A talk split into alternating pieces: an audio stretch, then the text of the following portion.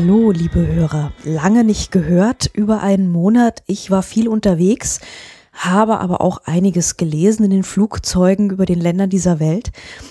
Und insofern gibt es auch ein paar Neuigkeiten, über die ich berichten kann. Einmal ist mir heute bei der Buchhandlung meines Vertrauens, die Karl-Marx Buchhandlung in Frankfurt-Bockenheim, die neue Volltext über den Weg gelaufen. Und Volltext ist eine österreichische Literaturzeitschrift, die es schon eine ganze Weile gibt. Aber Volltext hat ein neues Format, ist nämlich nicht mehr Papier, Tabloid, Zeitungspapier irgendwie ineinander gefalzt, am Rande möglichst noch mit Zackenstanzung. Also es war immer so ein bisschen grauslig, die anzufassen. Und Volltext ist jetzt ein richtiges Heft. Und das Schöne daran ist, es erinnert mich so ein bisschen an die ambitionierten Anfangstage der guten alten Literaturen, die es ja irgendwie auch nicht mehr gibt. In Volltext ist immer Platz für die randständigen Dinge. Also es fängt zum Beispiel an mit einem siebenseitigen Essay über Lyrik, Songtexte und Musikerromane im Zeitalter der Popkultur. Und das ist einfach ein dermaßener Klopper, da sind wahrscheinlich so zwei Zeitungsseiten, die man damit voll machen könnte. Und für solche Längen hat man mittlerweile einfach kaum noch Platz. Also entweder gibt es die in irgendwelchen randständigen Internetmagazinen oder gedruckt eigentlich gar nicht mehr, beziehungsweise noch in solchen Sachen wie Merkur oder so. Und in der Volltext ist da eben noch Platz für. Das äh, freut mich grundsätzlich erstmal sehr.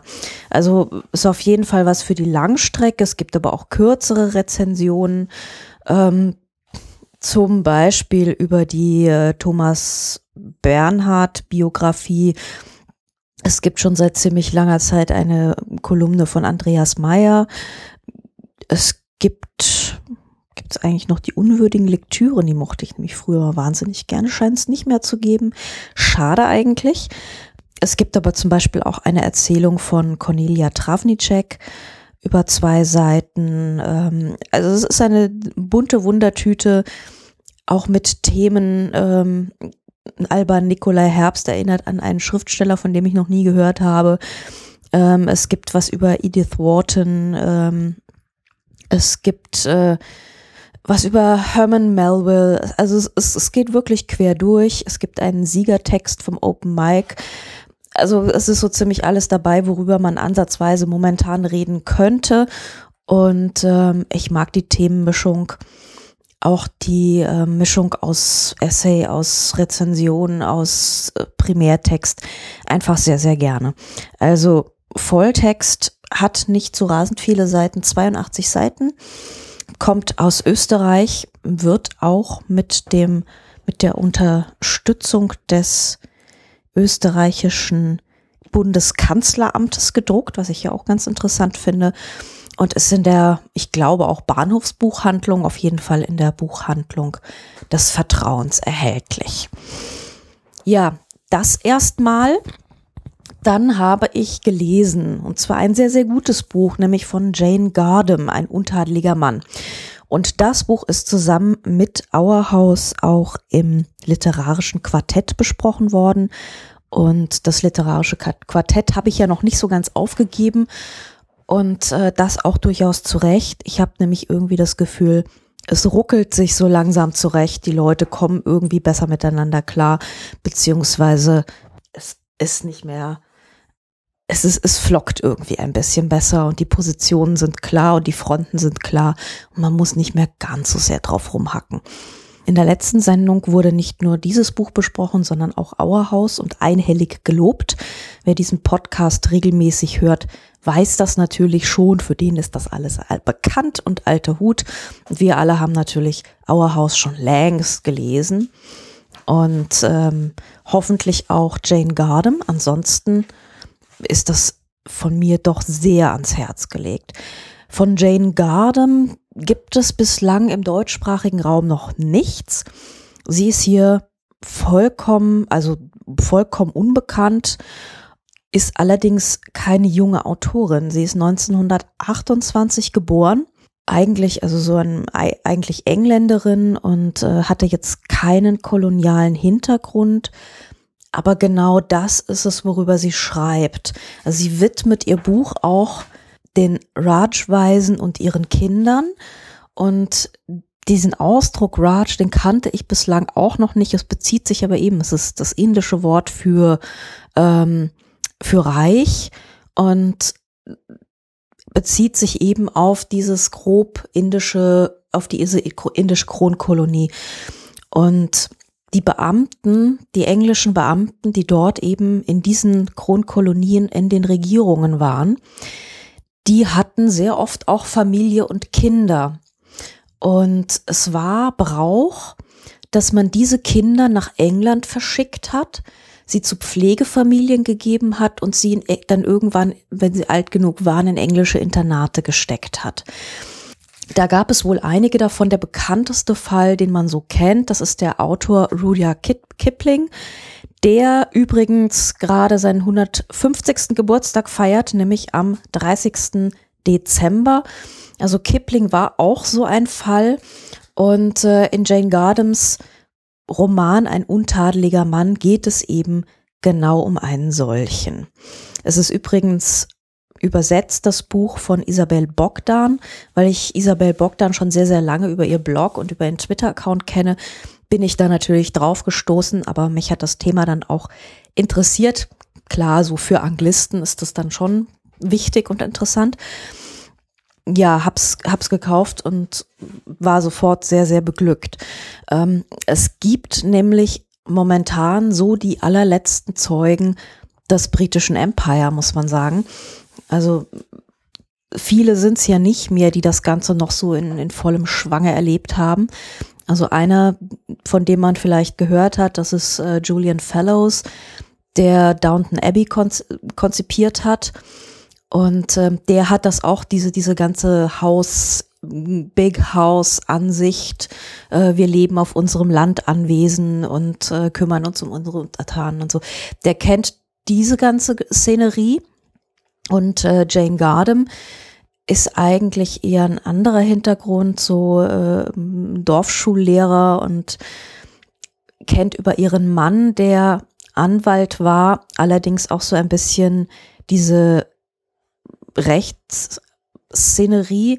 Und äh, der Protagonist ihres, der, also dieser untadelige Mann, über den sie schreibt, auch der ist Anwalt und ähm, entstammt eben diesem wirklichen alten Empire-Adel, so zumindest denkt man. Also so zumindest wurde er wahrgenommen. Ähm, man nannte ihn Old Filth und Filth stand im, hat ja eine Doppelbedeutung. Also einerseits ist es so ähm, Siff und Müll. Andererseits besteht, äh, äh steht Filth auch für Failed in London, Try Hong Kong. Das war wohl damals auch etwas Typisches, wenn man in London es irgendwie nicht schafft, dann geht man eben zurück in die Kolonien oder geht in die Kolonien und äh, versucht eben dort eine Karriere. Das scheint irgendwie einfacher gewesen zu sein. Und genau das hat dieser Old Filth ähm, auch gemacht. Edward Feathers, wie er eigentlich heißt. Und äh, Edward ist eben einer dieser Raj-Kinder, also so halbweise, seine Mutter starb bei seiner Geburt, sein Vater saß in Malaysia und hat sich eigentlich kaum um ihn gekümmert, er ist dort so halb wild im Dorf aufgewachsen, was aber sehr idyllisch gewesen sein muss. Dann äh, wurde er dann da herausgerissen aus dieser malaiischen Dorfidylle und wurde nach England gebracht, nach Wales, zu ganz schrecklichen Schwiegereltern, äh, Pflegeeltern. Und das ging dann eine ganze Zeit lang. Also das ist sowas, was ausgelassen wird die ganze Zeit. Es wird immer nur gesagt, es war schrecklich. Es wird aber nie gesagt, was da eigentlich passiert. Also dieser Roman, wie viele, viele gute englische Romane, also er hat mich so in dieser Auslassung so ein bisschen an äh, Fort Maddox Ford erinnert. Der kann das auch wahnsinnig gut. In diesem Roman Die allertraurigste Geschichte, was übrigens auch ein Wahnsinnstipp ist, einer meiner Lieblingsromane überhaupt und aller Zeiten. Der funktioniert eben auch immer mit diesen Auslassungen, dass man denkt, man hat kapiert, was los ist, weiß aber eigentlich gar nichts. Genauso funktioniert Jane Gardams untadeliger Mann auch. Also man denkt immer, man hat so ein bisschen einen Überblick, kriegt aber eigentlich nie so richtig mit, was los ist. Und äh, man weiß eben auch nicht, was in dieser Zeit, in dieser äh, schlimmen Zeit als äh, als Edward bei dieser walisischen Pflegefamilie war, was da jetzt eigentlich passiert ist. Also man hört so über die Schuljahre, wie er sich langsam hocharbeitet. Es geht dann um ein paar, um eine Familie, der er sich zugehörig fühlt, weil er sich mit dem Sohn anfreundet, stellt dann aber fest, dass diese Familien so eng aneinander hängen, dass man eigentlich immer nur Außenseiter sein kann. Ähm, das ist auch etwas, was in der englischen Literatur sehr oft vorkommt, ähm, dass, dass man sich in Familien, dass man da erst höflich aufgenommen wird und dann sehr schnell gegen eine ganz, gegen eine Mauer stößt und dann ratzfatz wieder als Ausgestoßener endet, weil die, man eigentlich nie wirklich Familienmitglied bei, in einer anderen Familie werden kann, weil so eng gestrickt sind die Bande, dass man da nie wirklich durchstößt. Ähm, ich denke gerade an Alan Hollinghurst und die Line of Beauty, da war es ziemlich ähnlich. Also auch da hat er sich in eine fremde Familie reingearbeitet und so. Also auch das ist wieder so ein, so ein sehr typischer englischer Roman-Topos, äh, der allerdings erstmal nur so angerissen wird. Und man verfolgt dann eben die Karriere dieses Jungen und dieses jungen Edward und ähm, setzt eigentlich ein, als er in Pension ist. Er ist aus Hongkong wieder zurückgekehrt nach England. Seine Frau Betty hat ihn darum gebeten, auch wenn sie dann Gefahr laufen, just another elderly couple zu sein. Sie sind dann so ein bisschen untergegangen in diesem englischen, idyllischen Landleben, haben, war nichts Besonderes mehr im Gegensatz zu Hongkong, wo man ja immer irgendwie Expat ist, hatten aber auch Angst ähm, davor, dass die chinesische Regierung Hongkong wieder übernimmt, was dann mit ihnen passiert. Ähm, und so waren sie dann also ganz normal mit ihrem Häuschen, mit ihrem Gärtchen und Betty stirbt relativ schnell. So. Und jetzt ist Edward alleine und muss sich irgendwie zurechtfinden und stellt fest, es gibt eine ganze Menge an Vergangenheit und an Fragen und an Dingen, die ihn belasten und mit denen er klarkommen muss. Was ihn sein ganzes Leben lang, da hat er sich immer so durchgearbeitet, da war das kein Problem. Aber jetzt plötzlich ist er eben allein, ist auf sich gestellt und äh, er stellt fest, es ist alles irgendwie nicht so simpel. Und äh, macht dann also so seine, seine letzten Reisen und seine seine Abschiede und ähm, konfrontiert sich nochmal mit Situationen und anhand dessen, anhand dieser Reise wird eben seine ganze Vergangenheit erzählt. Also sehr schön gebaut ähm, von der Erzählung, Erzählkomposition, alles ganz, ganz wunderbar und schön und vorbildlich, wie man es sehr, sehr häufig bei Engländern liest, wie man es komischerweise nicht so oft in Deutschland liest, ich aber gerne öfter lesen möchte. Ich habe ein bisschen über Jane Gardam dann noch gelesen. Es gibt ähm, im Guardian ein, eine Begegnung mit ihr und äh, da sagt sie ja, genau dieses Buch handelt eigentlich vom Untergang des Empire. Eigentlich handeln alle ihre Bücher vom Untergang des Empire.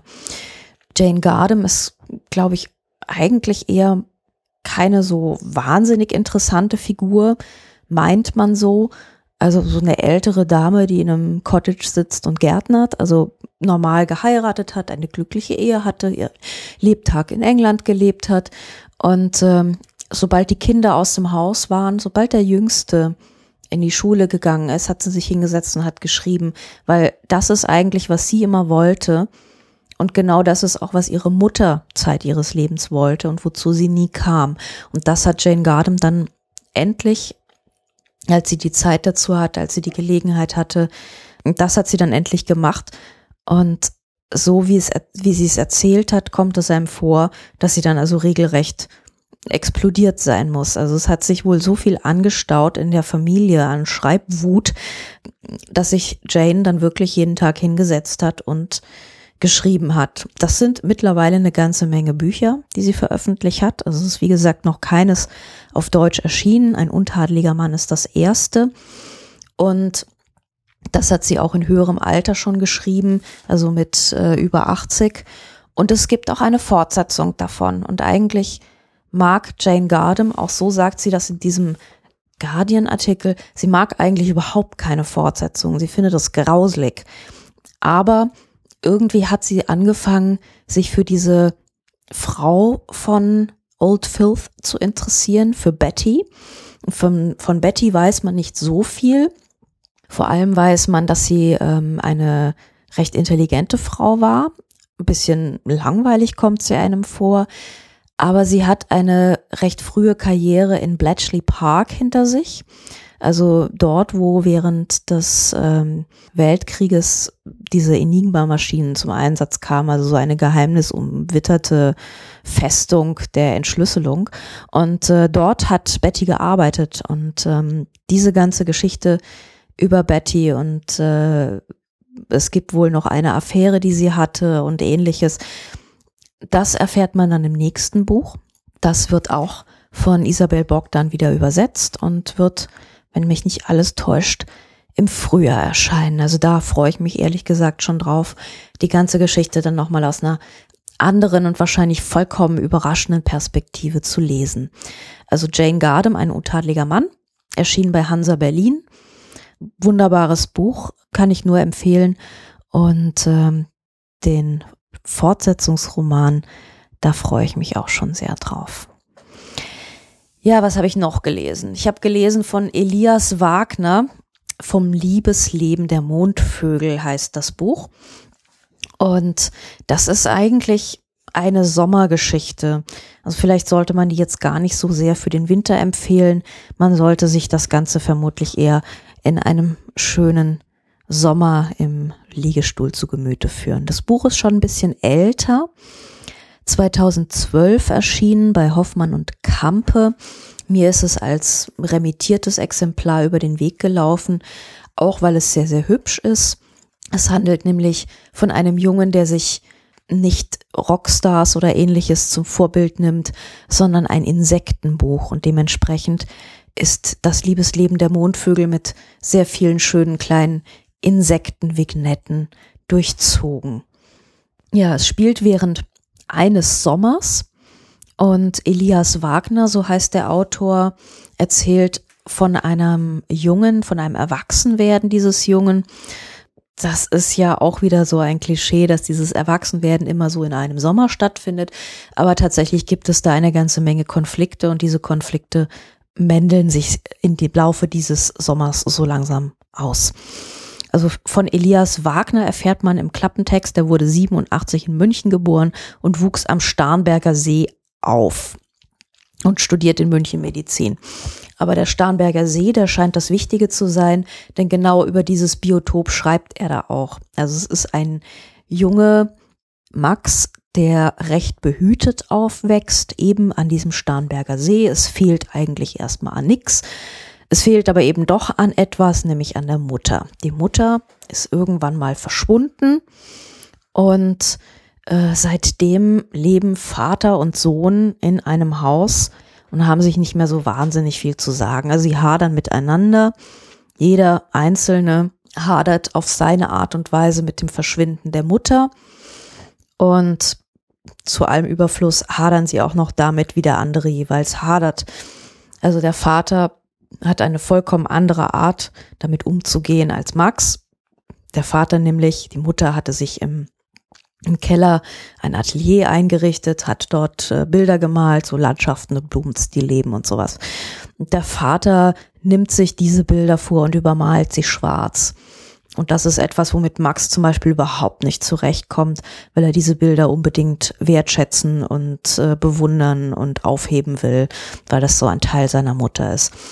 Und so leben sie also aneinander vorbei, finden sich eigentlich nur in einer Sache, nämlich im gefüllten Kühlschrank wieder. Der Vater füllt den Kühlschrank regelmäßig, Max räumt den regelmäßig aus und äh, sie essen unglaublich gerne beide und irgendwann findet man auch mal raus, warum der Vater eigentlich permanent dieses Essen kauft. Das liegt nämlich eigentlich mehr an der Essensverkäuferin als an sonst irgendwas anderem. Max hat auf jeden Fall so seine Probleme in dieser Umgebung. Ähm, er ist natürlich so ein Freak durch diese ganze seltsame Insektengeschichte. Außerdem hat er noch einen besten Freund, der ihn immer nur so halb ernst nimmt und ihn außerdem dazu bringen will, einer Geliebten, einer Angebeteten aus der Klasse nachzustellen und es gibt dann immer seltsame Pläne, die sie aushecken, um dieser Frau, dieser Agnes irgendwie näher zu kommen. Er hält auch diese, diese Agnes für eine ganz begnadete Dichterin und es ist alles ja, sehr viel, sehr viel schwülz, schwei schwitzige, schweißige, sommerliche Pubertätsromantik, die da so ein bisschen aus allen Poren trieft.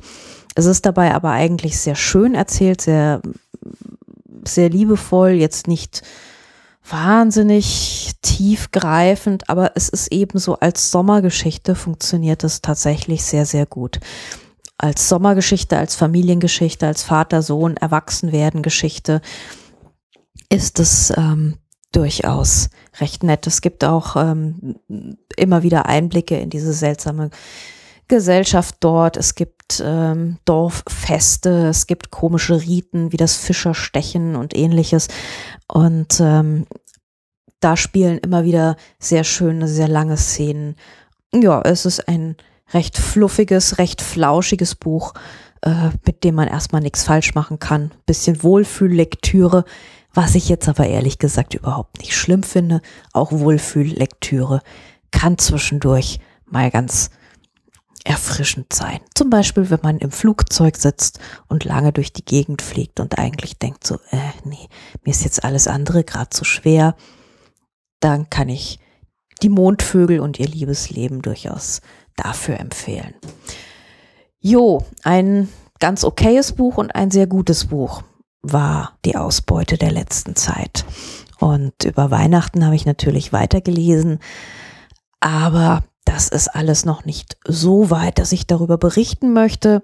Das kommt dann im nächsten, hoffentlich bald wieder erscheinenden Podcast.